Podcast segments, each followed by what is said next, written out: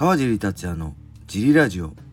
はい皆さんどうもです、えー茨城県つくば市並木ショッピングセンターにある初めての人のための格闘技フィットネスジムファイトボックスフィットネス代表川尻がお送りします。はいそんなわけで今日もよろしくお願いします、えー最近読ん最近ね本に活字にハマってて本を読んでるって前も言ったと思うんですけど、えー昨日読み終えた本えー鈴木忠平さんの、えー清原和弘への告白甲子園13本塁打の真実っていう本ですね。えーまあ、清原和弘っていうのはね皆さんも知ってると思うんですけど、まあ、プロ野球のねスーパースターですよね。はい。でその清原選手って、えー PL 学園出身で甲子園でもねスーパースターだったんですよね。え1年生の頃から、え4番バッターで、え 活躍してて、えーこの甲子園で打った13本塁打っていうのは、まあ、今も抜かされてない確か記録なんですよね。でその甲子園で打った13本塁打の打たれたピッチャーたちの、えー清原への清原選手への思いだったりねそういうのがすごい載っててね、えーこの桑田選手ね同じ PL 学院の同級生の1年生から活躍したねエースの桑田選手とのももうちょっと出てきたりしてねちょっと面白かったですね。この2人のなんだろう。性格の違いもちょっとね軽く見えたりしてね。でやっぱりまあこれ見てて思ったのはみんなねこうやって甲子園を夢見て、えー優勝夢見てねあの子供の頃から野球やったり寮に入ったりね、えー必死にそのために生きてきたんですよね多分高校生。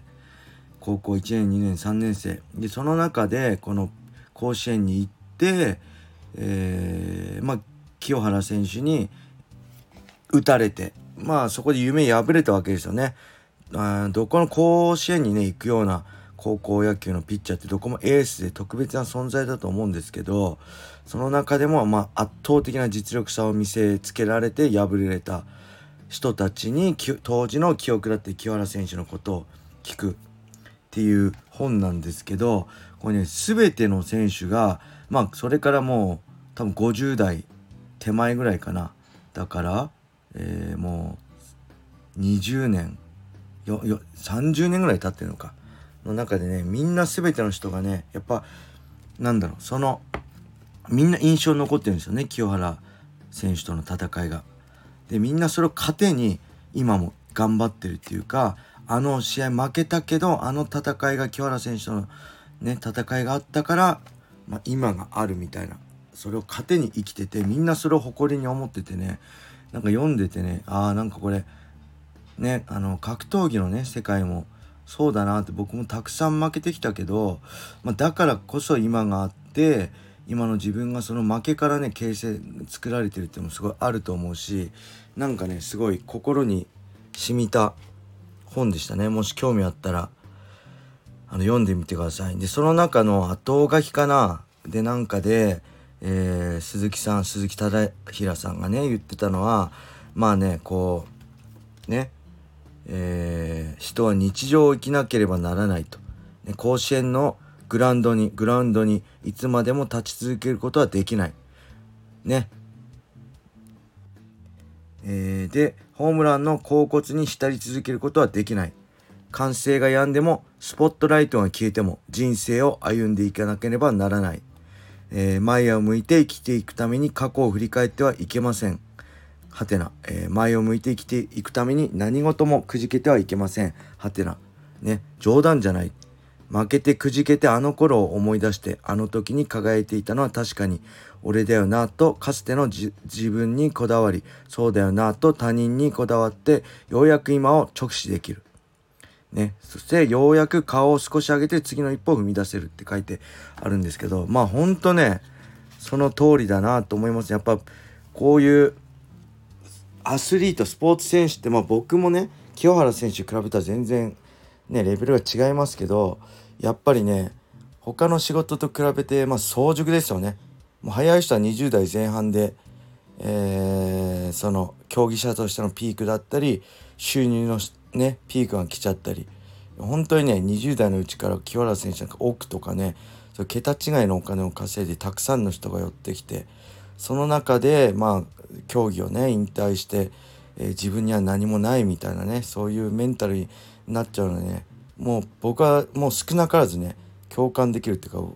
すごいわかるんでなんか読んでてねすごい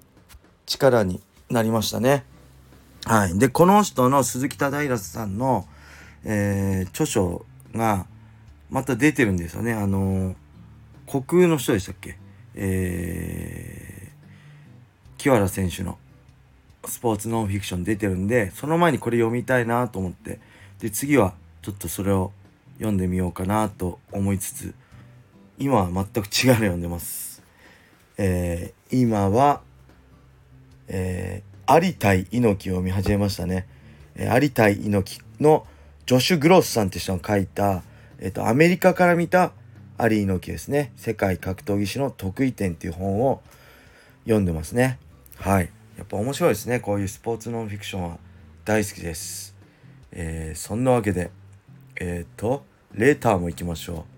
えー、川尻さん、小林さん、時々小野田さん、こんにちは。えー、シュート、プライド部指導時代からのファンのヨッチと申します。早速ですが質問です。クレベル選手が自身の YouTube チャンネルの関に、えー、関根シュレック選手との対談動画で試合前1週間は毎日泣いている。負けるのが怖い。自分が負けるのは怖くないけど周りの応援してくれる人ファンスポンサー練習仲間家族などみんなが悲しむ姿を見たくないからと言ってました。川爺さんは試合前どんな心境でリングに向かわれますか、えー、追伸私は一度だけリングに向かう花道を歩く夢を見たことがあります。かなりリアルな夢でボコボコにされるかもとおじけづいて起きた時には汗がびっしょりでした。普段蚊帳の外から試合内容などについていろいろと好き勝手言ってるけど自分がやるとなると全く別物なのだなと思いました。はいありがとうございます。よっちさんいつもレターありがとうございます。これはねまあそうですね。だいたい試合決まった心境としてはまあ試合3ヶ月前に2ヶ月前に、えー、決まりましたね。そこからもうテンションいきなりマックスです。もうやる気にみなぎってます。で会見等がありそこでも対戦相手とね顔を合わせたりコメントを聞いたりしてね燃えてきますね。で練習にも集中力がどんどん、ね、気持ちも入ってきます。で試合が近くなり1ヶ月を切り、えー、本当にこの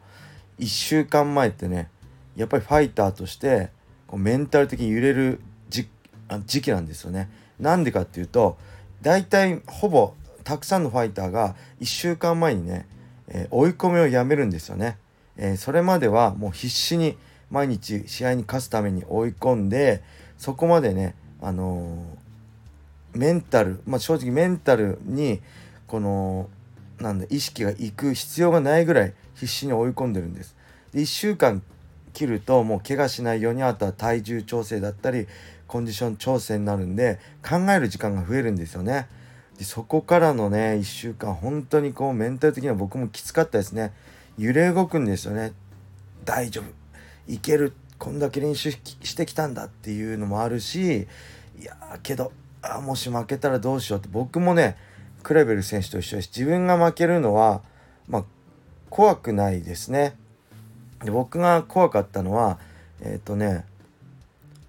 自分の本来の力を出せずに負けた時です。自分の力を出し切って負けたんであれば相手を叩いてそしてまた自分が強くなるために努力すればいいだけなんで。ただ自分の力を出し切れず負けたっていうのは僕はね、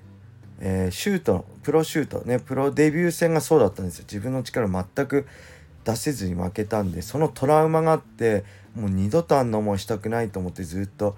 やってきたんでいつかねあの時に戻っちゃうんじゃないか。デビュー戦の時の自分に戻っちゃうんじゃないかってね怯えながら毎試合やっててああ勝った時はああ今日も大丈夫だったこの試合も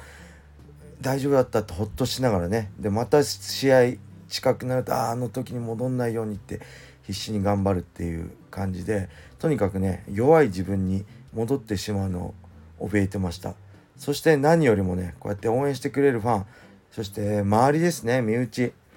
家族まあ家族はねまだいいけどやっぱりねジムの仲間だったりもうほんと岩瀬さんとかねずっと一緒に練習してきてセコンドもついてね竜太さんとかもずっともう何ね10年以上やってきた仲間が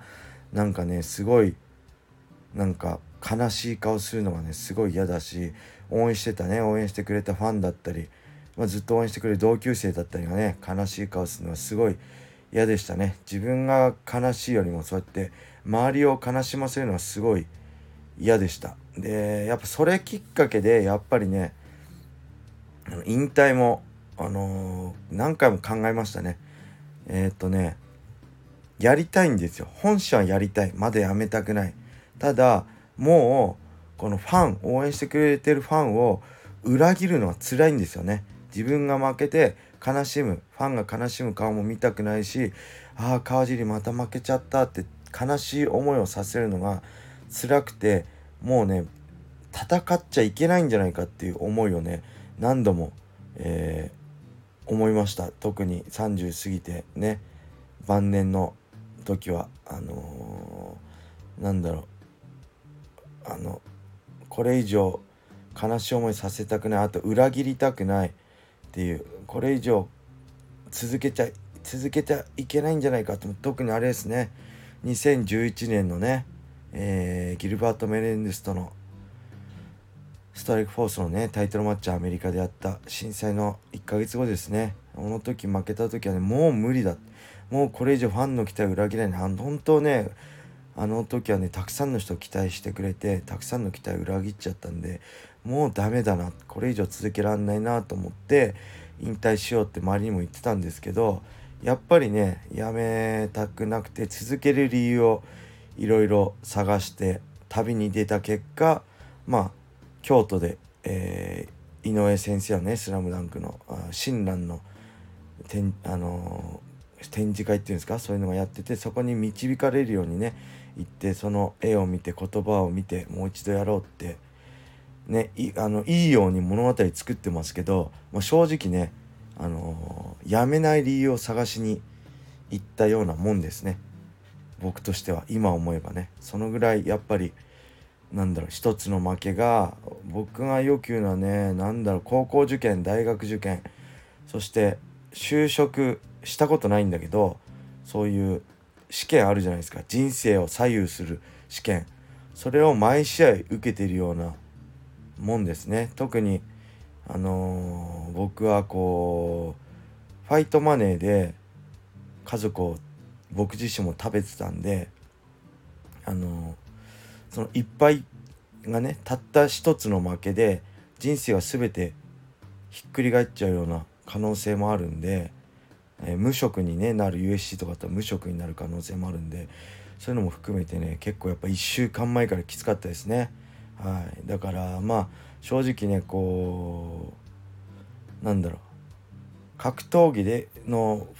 でねご飯を食べてない人はちょっとある意味羨ましかったですね。勝っても負けても人生変わんないじゃないですか。他に収入があれば。ただ僕はもうそれが直結してたんでああなんかちょっといいなと思いつつだからこそ僕はあの格闘技であのこうやってねたくさんの人に支持されて応援されてくれてきたんだろうなって思いもありつつね複雑な心境でしたあの1週間前は。はいそんな感じです、えー、これでレターが全部読み終わってしまいました。よろしくお願いします。それでは今日はこれで終わりにしたいと思います。皆様良い一日を。またね